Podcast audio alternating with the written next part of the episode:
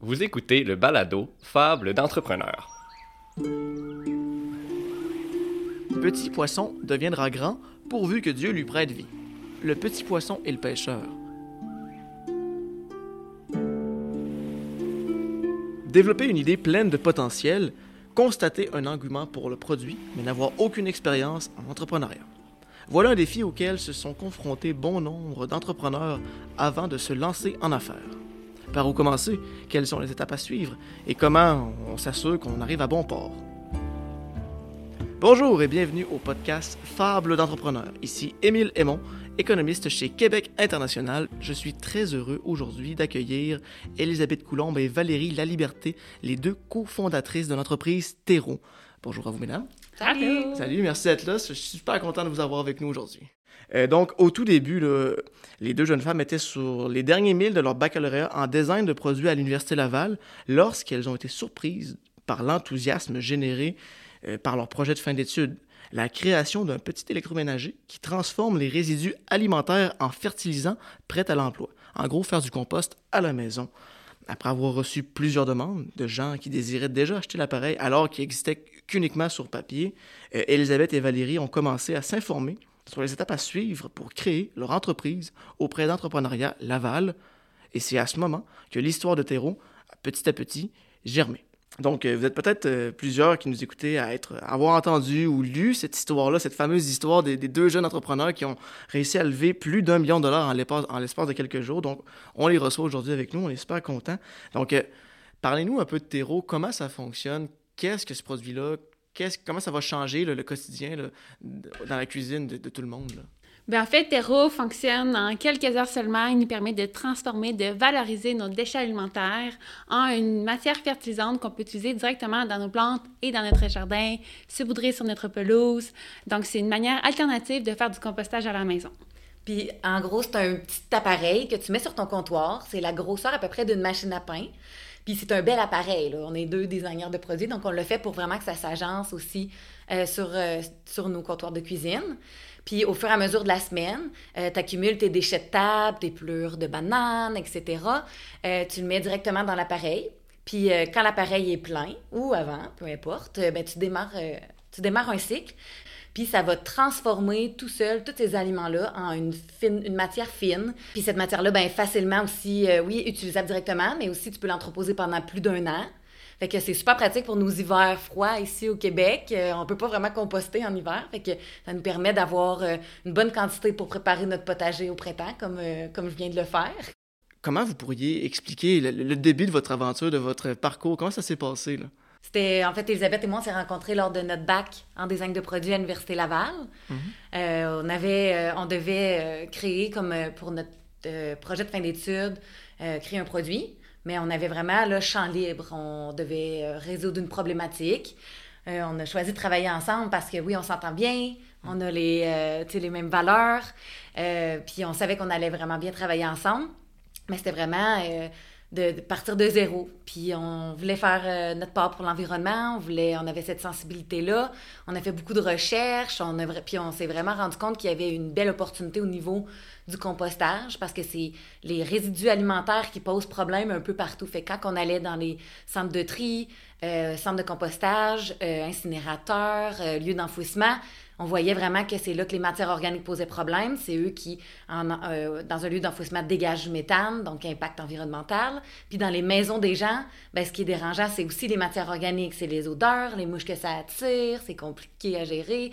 Euh, fait qu'on a vu vraiment une opportunité là. On a développé, on a essayé de trouver une solution en posant des questions, en utilisant toutes nos techniques de designer pour euh, euh, essayer de déceler des opportunités puis des idées dans la tête des, euh, des potentiels clients. Donc, euh, ce serait quoi le produit idéal, les caractéristiques de ce produit-là? Puis c'est un peu de là qu'est venue l'idée. Justement, à vous entendre clairement, on sent là, que la mission de Terreau, c'est de s'inscrire dans une, dans une logique environnementale, d'épouser ou d'aider la cause, j'imagine. Oui, puis c'est c'est important dans tous les volets de notre entreprise. Euh, on veut concevoir, on- c'est sûr qu'on conçoit un produit. Là, maintenant, notre défi, c'est de faire en sorte que ce produit-là ne devienne pas un déchet. Il faut qu'il soit durable, il faut qu'il reste longtemps dans la vie des gens, il faut qu'il soit éco-conçu, fait qu'on essaie de euh, limiter que les, que les, euh, les composantes soient collées. Il faut que ça se répare facilement. Puis nous, on veut offrir ce service-là éventuellement. Fait que comment qu'on fait pour que le produit puisse être le plus écologique possible, qu'il puisse, euh, en fin de vie, même il faut penser à la fin de vie quand on est responsable de de, ce produit-là qu'on crée. Fait que comment est-ce qu'il va pouvoir se démonter pour être recyclé? Euh, c'est tout ça que, qu'on réfléchit. Puis même, euh, tantôt, avant, qu'on commence le podcast, on parlait de comment fonctionne la production. Ben là, les pièces qu'on reçoit aussi, on est responsable de l'emballage qu'ils ont. Fait que là, c'est de donner des guides aussi à nos fournisseurs pour être sûr que c'est le plus écologique possible. C'est des gros défis, mais c'est important pour nous. Ça fait partie de nos valeurs de notre mission. Puis justement, face à, à ce produit-là, on comprend bien qu'il y a vraiment une volonté de travailler pour l'environnement, faire sa part, j'imagine, derrière toute cette aventure-là. Puis justement, c'est quoi été votre première réaction face à l'engouement que votre produit a généré si rapidement? Oui, bien en fait, ça s'est produit dès le euh, les premières expositions auxquelles on a participé quand on terminait nos études en design de produits, avec des expositions de finissants auxquelles on devait participer. Puis euh, rapidement, on voyait les gens qui avaient un super intérêt envers notre produit, nous demandaient déjà où ils peuvent le, se le procurer, où pouvaient à combien que ça coûterait, puis tout ça. Puis à ce moment-là, c'était simplement une idée ou un concept. Ça, c'est notre projet de fin d'études. Puis euh, on a ça, tout de suite, ça nous a ça nous a un peu stimulé, motivé de voir qu'il y avait un intérêt puis un, un, engouement important, puis que aussi ça nous permettrait de faire une différence euh, en tant que personne, en tant que designer. Fait que, on, justement, comme tu l'as dit euh, au tout début, on est allé euh, cogner la porte à Entrepreneuriat Laval qui nous a soutenus dès le début, qui nous a un peu pris par la main, puis nous a aidé à, à, définir comment qu'on voulait entreprendre notre projet d'entreprise qui débutait. Donc, c'est ça, ça nous a... C'était un mélange d'émotions, là, un peu de euh, d'incertitude, d'inquiétude, vertige, euh, vraiment une grosse motivation. on était excités quand même, mais en même temps, il y a beaucoup de choses qui se passaient dans nos têtes. On avait deux personnes aussi, Val et moi, quand même différentes. Fait que ensemble, on s'est soutenus, puis on a décidé, OK, let's go, on y va, on, on essaye. On, on, saute dans le vide. Oui, exact. wow, c'est génial. Ben, jusqu'à présent, ça, ça, va très bien. J'ai envie de vous dire, vous avez bien fait de le faire. Euh, puis justement, vous, vous, vous avez dit, on fait le saut, on y va, on n'a pas de crainte. Euh. Ah, on avait des craintes, en tout cas, moi, j'en avais en.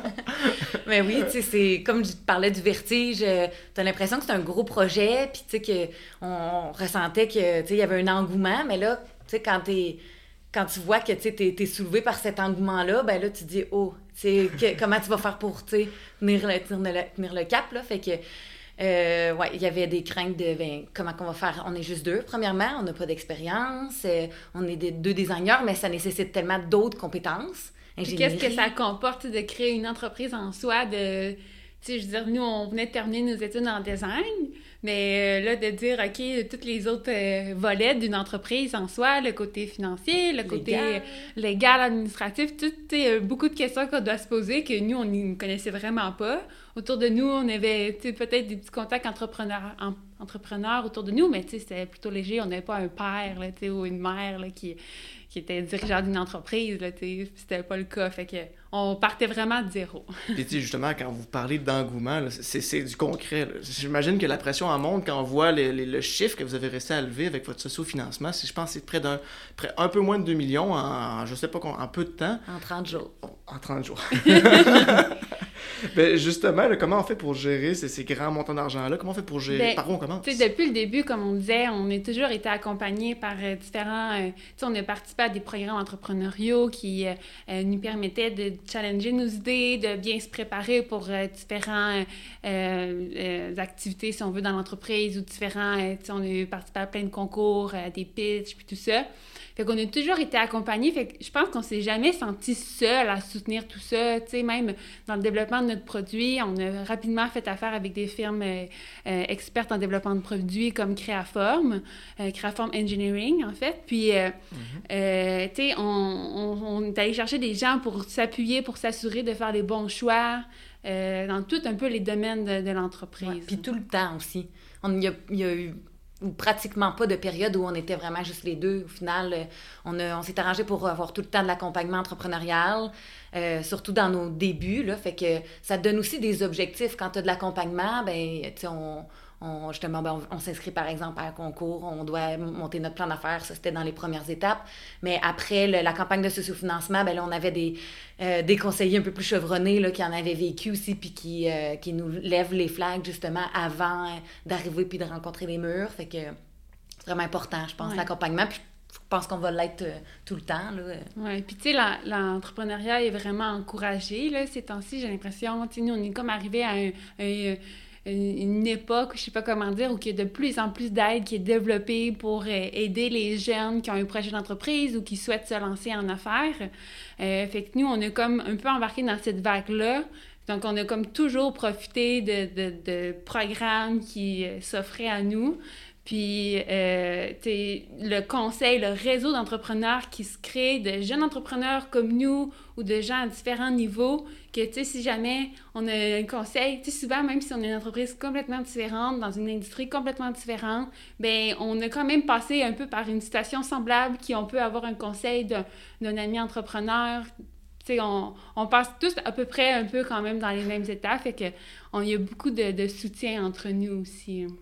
Excellent. Puis justement, là, avec tout ce soutien-là, j'imagine que vous êtes prête à, à gérer les attentes, justement, des, des, des, commandes, parce qu'il y a eu des commandes qui ont ultimement eu lieu aussi. Là. Vous avez déjà plusieurs précommandes à ma compréhension. Euh, encore une fois, j'imagine que c'est étape par étape qu'on s'attaque à ça. C'est plusieurs milliers de, de, précommandes. Fait que c'est effectivement, il faut qu'on soit bien outillé, il faut, faut rien oublier. Euh, euh, mais là, en ce moment, on agrandit notre équipe. Fait que euh, équipe marketing, on vient d'embaucher euh, lundi notre, euh, notre, personne qui va s'occuper du service après-vente, service, tout le service à clientèle. Fait que c'est très important, puis d'être bien entouré même à l'intérieur de l'équipe, extrêmement important parce que tout le savoir reste. mais oui, pour nous, ça va être important que le lancement soit un succès aussi. Là, il faut que le produit soit bon, il faut qu'on soit capable de répondre aux attentes. Puis c'est un nouveau produit qu'on a créé. Euh, fait que les gens vont devoir essayer de comprendre comment ça fonctionne. C'est pas juste un nouveau toaster que tu mets, puis tu mets tes toasts. tu vois vraiment que il va y avoir beaucoup de questions, je pense. Fait que ben, J'imagine. Puis justement, parlant du lancement, comme vous le dites, c'est un, un, lancement qui est sur le point de commencer ou qui a déjà commencé. C'est un, un, appareil qui est innovateur en soi. Euh, comment ça se passe jusqu'à date? Pouvez-vous nous, nous, en parler un peu? Mais ça va plutôt bien, en fait. Là, effectivement, on est tout près de démarrer notre production, euh, mais on est là, on est disponible à travers le Canada présentement. Les gens ils peuvent se pré commander un appareil, bien, commander un appareil sur notre site web. Euh, on a même sorti une version noire et une version connectée euh, de notre appareil. Donc là, ça offre des fonctionnalités supplémentaires à l'utilisateur via une application mobile. Fait que ça va plutôt bien, là, justement. On est allé chercher on, plein de ressources autour de nous là, pour s'assurer, euh, euh, comme Val le disait, là, que autant qu'on ait un succès au niveau de notre campagne de financement, ça, ça, ça, ça, a été fait, en fait, mais il faut aller chercher le succès jusqu'à la fin, jusqu'à la livraison des appareils. Excellent. Puis justement, qu'est-ce qu'on peut vous souhaiter pour les prochaines étapes pour Terreau? Qu'est-ce qui vous attend? Là? Qu'est-ce qu'on peut vous souhaiter? Bonne chance? Ben, ben, c'est il y a beaucoup de choses à nous souhaiter, on dirait, on sait pas par où commencer, mais vraiment ce succès-là de la mise en marché, c'est notre prochain euh, gros jalon. Euh, ça se passe très bien, puis je pense qu'on est, on parle, on n'arrête pas de parler de à quel point c'est bon d'être bien entouré, euh, mais on, on, fait face quand même à des défis, surtout en pandémie. puis je pense que c'est pas juste l'impact de la pandémie, mais il se passe quelque chose au niveau mondial, puis c'est de l'approvisionnement, c'est pas facile. Il faut que tout arrive à temps, puis des fois c'est comme un peu frustrant parce que c'est hors de notre contrôle. Fait qu'on veut, on travaille fort, là, puis on, on donne toute notre énergie, mais tu sais, ça ça n'a pas le résultat que, que tu souhaites parce que tu n'es pas en contrôle de tout. Fait que, oui, un peu de chance quand même, ou un peu de... faut, que faut, faut, que tout se mette en place comme il faut, même si nous, on fait tout qu'est-ce qu'on peut. Parfait. Euh, puis justement, là, sinon, j'aurais envie de vous demander, là, s'il y, a des jeunes qui nous écoutent ou des gens qui nous écoutent qui ont envie un jour de se lancer en affaires, y aurait-il un conseil que vous, vous auriez envie de leur donner après ce que vous avez vécu un peu?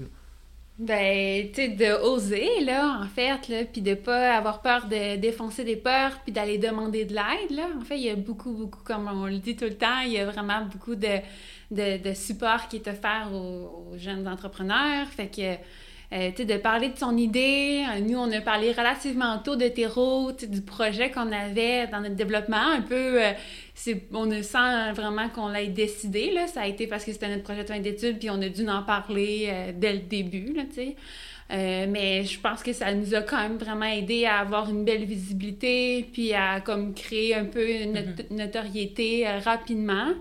Euh, fait que, de, de, parler de son idée, de, de se faire challenger, de, de prendre l'opinion des gens, puis après ça, construire ton projet en, fonction des différentes opinions. Je pense que ça, c'est euh, un bon conseil. Oui, tout à fait. De, de s'entourer, d'en parler, ça vaut vraiment la peine. Même si on pense que tu veux, tu veux pas te faire voler ton idée, ben ça vaut vraiment la peine. Parce que il y a plus, tu vas avoir beaucoup plus d'aide, puis tu as plus de chances d'avoir un succès si tu en parles. Euh, c'est vraiment important.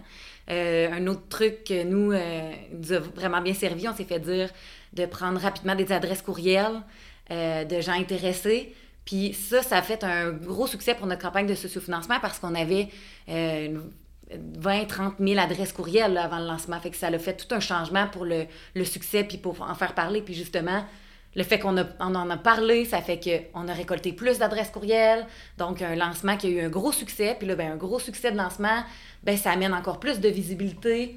Euh, puis tantôt, on parlait de ce vertige-là, du défi quand ça va bien.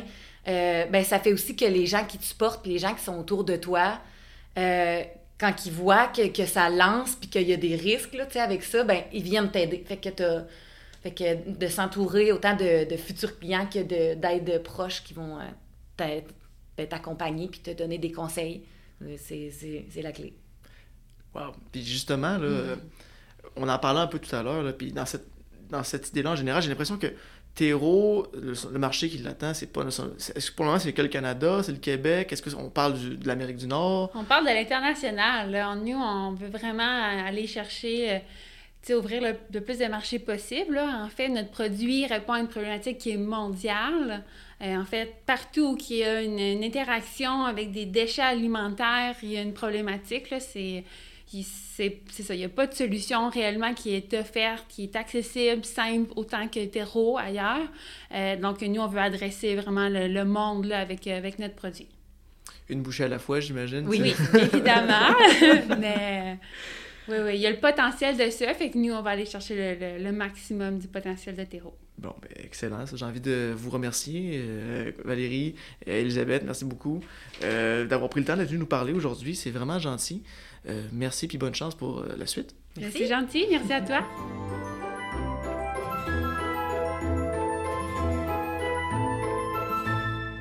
Une attitude positive, une bonne dose de confiance et la poursuite d'un idéal – voilà trois ingrédients essentiels pour se lancer en affaires. Après, en suivant les étapes une à la fois et en s'assurant d'être bien entouré, on peut réaliser de belles choses. C'est ce que nous retenons du parcours d'Elisabeth et de Valérie qui, voyant l'engouement de leurs produits, ont décidé de faire le saut vers l'entrepreneuriat. Et à chaque étape, elles ont saisi les opportunités qui se sont présentées à elles. Vous aussi, vous avez un projet d'affaires en tête, vous aurez besoin d'un petit coup de pouce pour le mener plus loin, n'hésitez pas à faire appel à notre équipe. Les conseillers de Québec International se feront un plaisir de vous aider. Le balado Fable d'entrepreneur a été rendu possible grâce à la contribution de mes collègues Gabriel Théberge, Karine Deholin et Diane Argetz. Merci à vous trois. Merci à nouveau à Elisabeth Coulombe et Valérie Laliberté d'être venues nous parler de leur entreprise Terreau ainsi que de leur parcours. Merci particulièrement à vous, chers auditeurs, et je vous invite à écouter le prochain épisode de Fable d'entrepreneur dans lequel je m'entretiendrai avec Éric Larouche et Nathalie Lamontagne, les deux cofondateurs de l'entreprise Lumenwarm, qui est spécialisée dans l'éclairage architectural. À bientôt!